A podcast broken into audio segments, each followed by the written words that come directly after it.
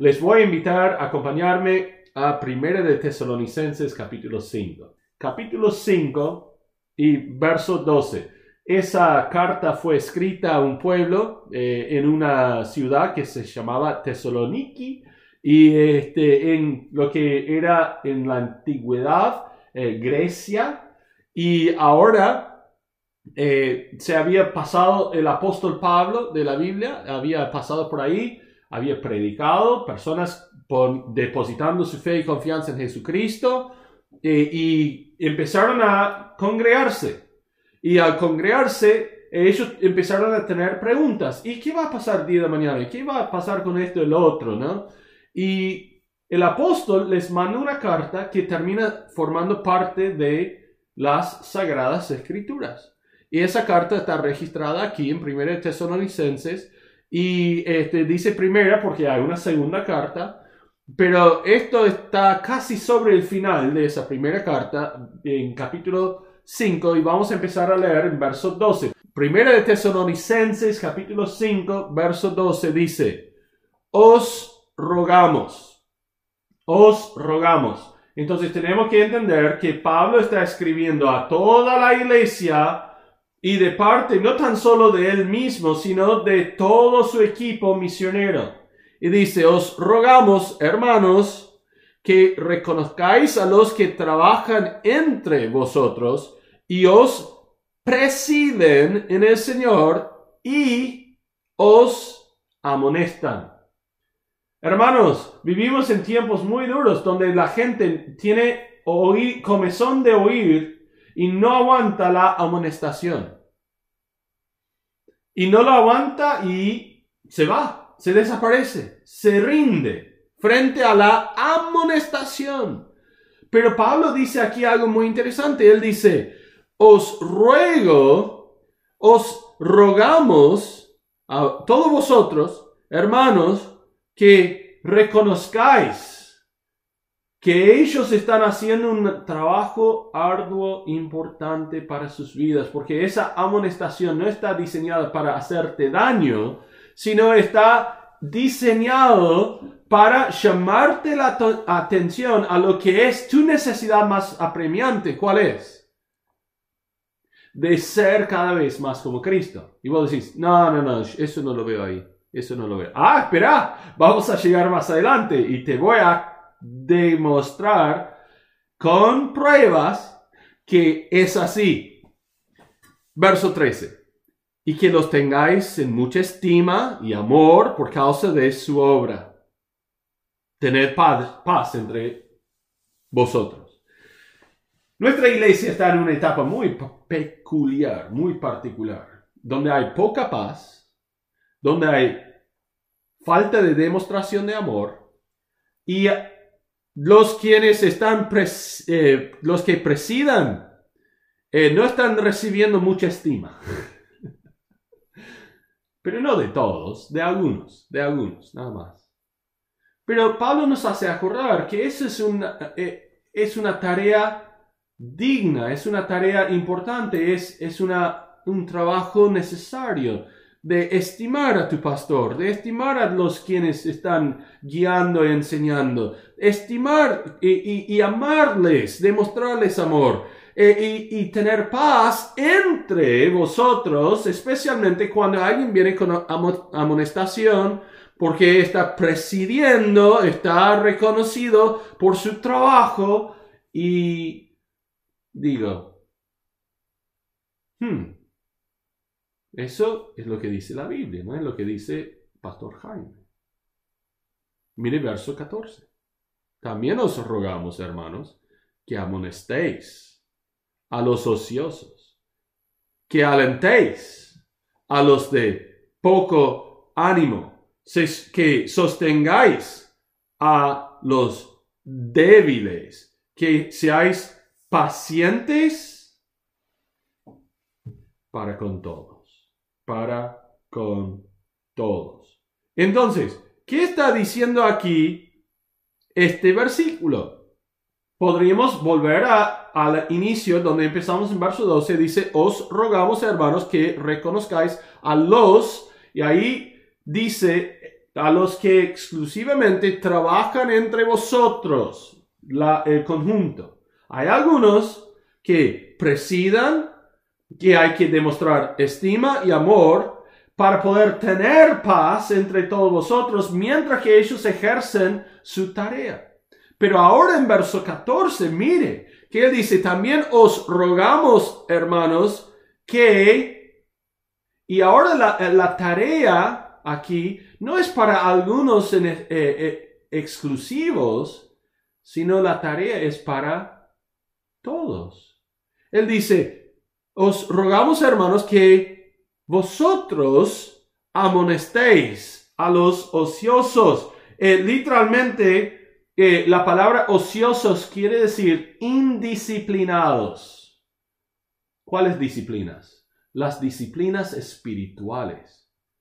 Uno dice, ¿cuáles son las disciplinas espirituales? Bueno, orar, ayunar, ofrendar, eh, leer la Biblia, eh, eh, tener tiempo a solas con Dios, pasar eh, tiempo en meditación sobre la palabra de Dios y podríamos ir anunciando todas esas disciplinas y hay muchas más, pero nosotros al reconocer que debemos vivir vidas disciplinadas porque pertenecemos a Cristo ahora, va en contra de todo lo que conocimos antes de conocer a Cristo, que fue una vida totalmente indisciplinada.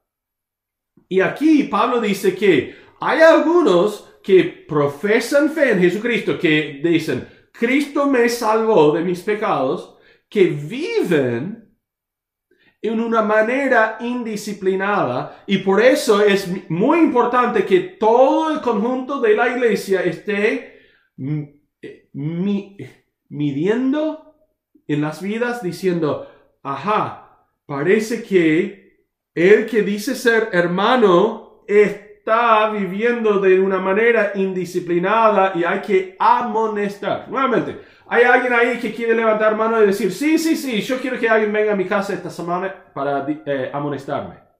Eso es lo que quiero, más que nada. No, todos quieren que alguien venga a decirles palabras lindas, de ánimo, de, de, edificación, según nuestra definición de la palabra. Pero no queremos que nadie venga a decir, vos sos un indisciplinado y tenés que dejar y abandonar esa forma de ser. No, no queremos esto, no queremos esto para nada. Pero no termina aquí. Dice, hay indisciplinados y tienen que ser amonestados. Pero también hay que alentar a los de poco ánimo o los que están desalentados. Al, alentar o animar a los de poco ánimo o los desalentados. Puede ser, si sos miembro de nuestra congregación, que estás muy desanimado por los sucesos de estas últimas dos semanas.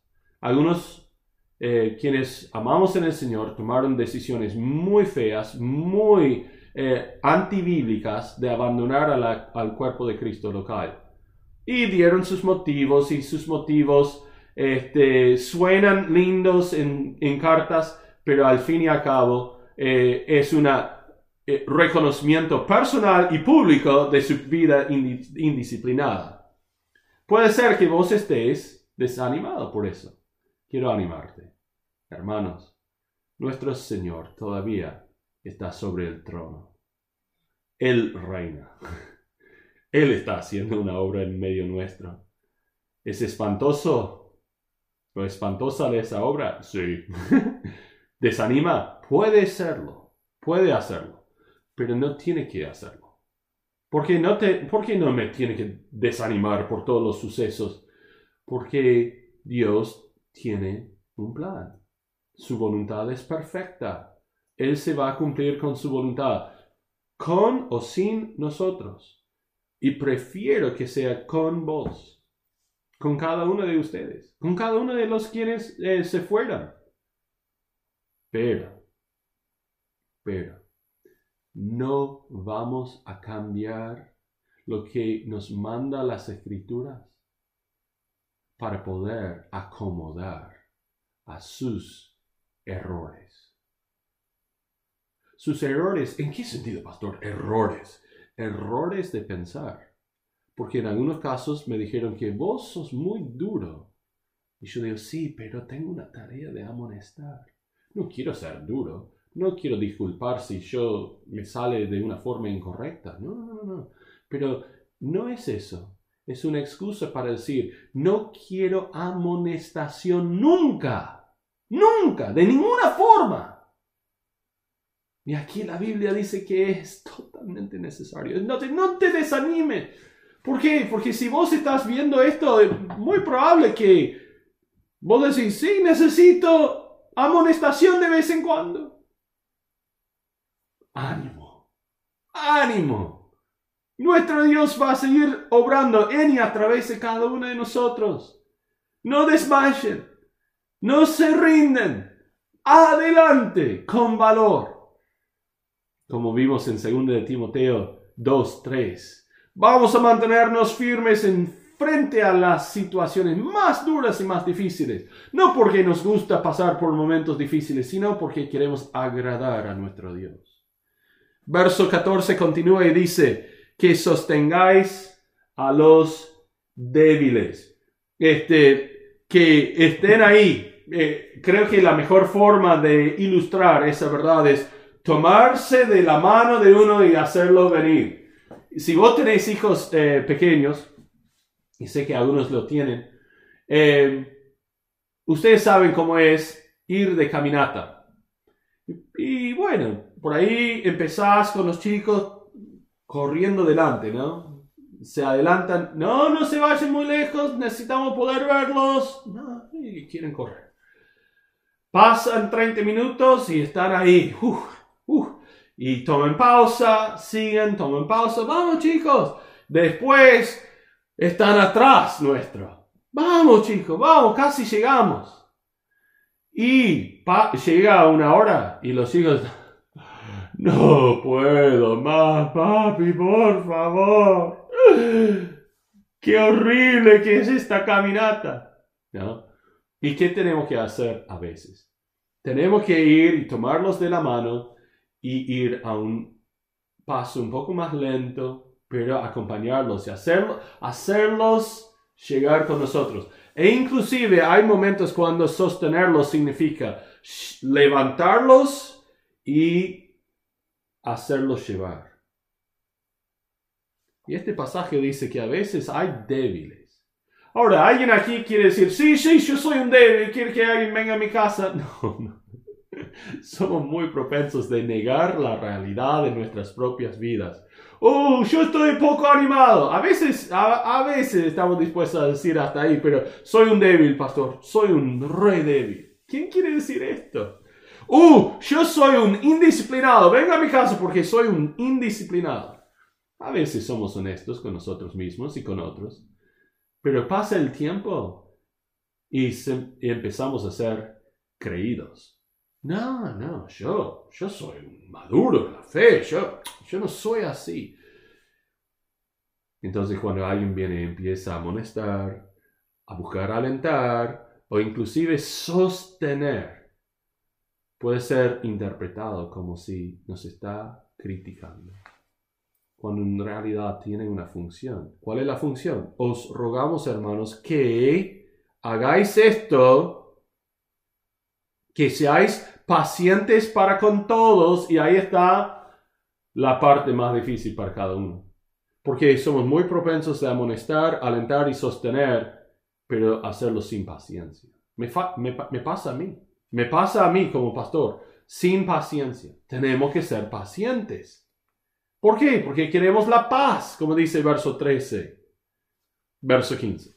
Mirad que ninguno pague otro mal por mal. Antes, seguid siempre lo bueno, unos para con otros y para con todos. Excelente palabra. Excelente. Vamos a hacer esto. ¿Qué más? Estad siempre gozosos Siempre. Ah. Verso 17. Orad sin cesar. Siempre orando. Verso 18, dar gracias en todo. Estas son las disciplinas, algunas de las disciplinas que nosotros necesitamos. Estar gozosos, orar, y dar gracias, porque esta es la voluntad de Dios para con vosotros en Cristo Jesús. Él dice, la vida disciplinada, animada, fuerte en el Señor. Esta es la voluntad de Dios para vos. Entonces, cuando vos ves a alguien en la iglesia, en la congregación, en, entre ustedes, que está con poco ánimo, que está desalentado, que está débil, que eh, eh, eh, en su fe está ocioso o está este, indisciplinado, no está cumpliendo con la voluntad de Dios para su vida. Entonces, ¿cuál es nuestra tarea? de animar, alentar, sostener, amonestar. Sí. ¿Y cómo será recibido, pastor? Hmm. Fíjense en verso 19. No apaguéis al Espíritu. En algunos casos, las personas guiadas por el Espíritu Santo de Dios van a decir, amén, gloria a Dios, adelante. Y otros van a responder en la carne, que su respuesta en la carne apaga al Espíritu Santo. Yo digo, ¿cuántas veces he hecho esto? Cuando debo eh, decir, sí, tengo que someterme nuevamente al, al señorío de Cristo y al control de su Espíritu en mi vida. Tengo que someterme. Y en vez de someterme, digo, no, no pero, y dar excusas para disculparme. Eso no es la voluntad de Dios para mi vida. Por lo cual, ¿qué hago entonces, pastor? Lo confieso. Si confesamos nuestros pecados, Él es fiel y justo para perdonar nuestros pecados y limpiarnos de toda maldad. No apaguéis al Espíritu de Dios en incumplimiento de la voluntad de Dios para sus vidas. No menosprecies, dice el verso 20, las profecías. Examinadlo todo, retener lo bueno, absteneos de toda especie de mal, y el mismo Dios de paz os santifique por completo. Viste que yo empecé en verso 12 diciendo, os rogamos hermanos que reconozcáis a los que trabajan entre vosotros, os presidan en el Señor y os amonestan. Y os amonestan. Y digo que la amonestación es para nuestra santificación. ¿Cómo lo sabemos? Mire nuevamente verso 23. Al mismo Dios de paz, de paz, esa paz que queremos tener entre vosotros, dice verso 13, y que los tengáis en mucha estima y amor por causa de su obra, tened paz entre vosotros. Él dice, el mismo Dios de paz os santifique por completo, dándonos a entender que por más que Dios nos considera santos, no hemos sido santificados porque continuamos habitando dentro de esta cáscara, ¿cuál es? Nuestro cuerpo mortal que va a morir, mientras que nuestro espíritu va a vivir para siempre. Si es redimido por Cristo, va a vivir en paz eterna. Que descanse en paz, decimos muchas veces en el funeral, en el velorio. ¿Cómo lo decimos? Porque sabemos que su espíritu sigue viviendo, pero que sea en paz con Cristo. Y dice que el mismo Dios de paz, quien provee paz, os santifique por completo. Entonces necesitamos ser cada vez más santos. Y nosotros entendemos que es un proceso de crecimiento en la vida disciplinada en Cristo que nos lleva a cumpliendo con orar sin cesar, dar gracias en todo, estar siempre gozosos, eh, amonestando, alentando y sosteniendo a las personas dentro de la iglesia que no están demostrando que están siendo guiados por el Espíritu Santo de Dios. Y dice, verso 23, y todo vuestro ser, espíritu, alma y cuerpo sea guardado irreprensible para la venida de nuestro Señor Jesucristo. ¿Tanto? Sí, tanto. Fiel es el que os llama, el cual también lo hará. Pastor, ¿depende de mí? No. Verso 24 hace, eh, deja bien en claro que no depende de ti. Vos no podéis hacer todo esto solo. Es a través del Espíritu de Dios que todo esto se hace posible. Y si vos pretendés poder eh, llevar a cabo toda esta obra sin el Espíritu de Dios, vas a fracasar. Y vas a eh, terminar siendo uno que está siendo amonestado por ser persona ociosa o uno que es indisciplinada, uno que está siendo constantemente alentado de, porque, por su poco ánimo, o alguien que está siempre ¿Por qué tan débil? ¿Por qué tan débil? Porque las disciplinas del Señor, el progreso en la santificación, hasta que seamos santificados por completo, ¿qué meta? Es lo que necesitamos apuntar a obtener y muchas veces caemos muy cortos. Pero no es la única cosa que él dice. Y quiero terminar con verso 11. Ah, no empezamos en verso 11, ¿por qué? No, porque quise utilizarlo como un resumen. Dice, por lo cual, por lo cual, animaos unos a otros, edificaos unos a otros, así como lo hacéis. Pablo reconoce algo de esta iglesia en Tesalónica. Yo mantengo que yo, mi oración para la iglesia de Pilar es que sea como la iglesia de Tesalónica. Yo lo dije el otro día. Primera de Tesalonicenses 1.7. De tal manera que habéis sido ejemplo a todos los de las regiones circuncidadas, Macedonia, de Acaya, que han creído. Espero que la iglesia de Pilar sea así, un ejemplo para toda la región. Pero quiero que la iglesia de Pilar sea ejemplo, como dice aquí en 1 eh, Tesalonicenses 5.11 eh, animado, animándose unos a otros, edificándose unos a otros, como ya lo venías haciendo, hermanos. ¿Cómo se hace? Amonestación, alentar, sostener pacientemente, teniendo paz, teniendo en estima al pastor. Y uno dice, pastor, eso me parece que estás hablando de vos mismo mucho. No. La Biblia dice en Filipenses capítulo 2 que Jesús se hizo, eh, se despojó de sí mismo, se hizo sin reputación, dejó al lado su reputación para tomarse forma de hombre y andar en medio nuestro.